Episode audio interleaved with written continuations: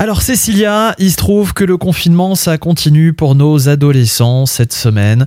On va parler de l'organisation du confinement avec les ados et notamment les devoirs. Oh, ça, c'est pas rigolo. Ah ouais, les devoirs, c'est vraiment une prise de tête pour nos collégiens, pour nos lycéens et pour les élèves qui sont en études supérieures. C'est compliqué, en fait, de ne pas avoir tous les cours. Et quand il y a des cours, eh ben, les visios ne fonctionnent pas et c'est Mm. encore plus stressant, encore plus anxiogène pour les jeunes. C'est très compliqué hein, pour eux euh, d'arriver à assimiler des choses quand on a juste euh, le cours sur une feuille.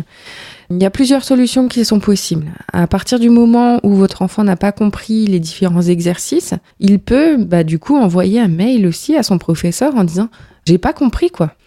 Il y a aussi des sites qui sont très bien faits comme le site de Dispositif qui propose aussi bien des cours que des exercices que des jeux en ligne.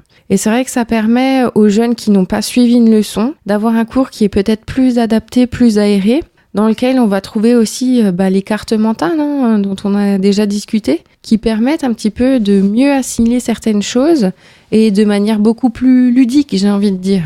Puis ce qu'il faut savoir aussi, c'est que bah, au sein du cabinet, on propose un soutien scolaire et on propose aussi les ateliers de groupe en visio qui sont gratuits et qui permettent euh, vraiment aux, aux personnes qui sont dans l'impasse d'arriver à trouver des solutions.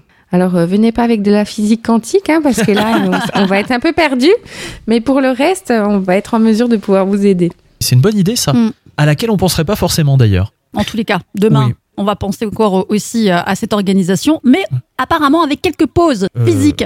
Tant mieux, c'est important. On rappelle aussi au passage que pour vous joindre, Cécilia, on peut vous retrouver sur internet sur le www.educatrice.net ou alors dans votre cabinet à Ensisheim. À demain! À demain.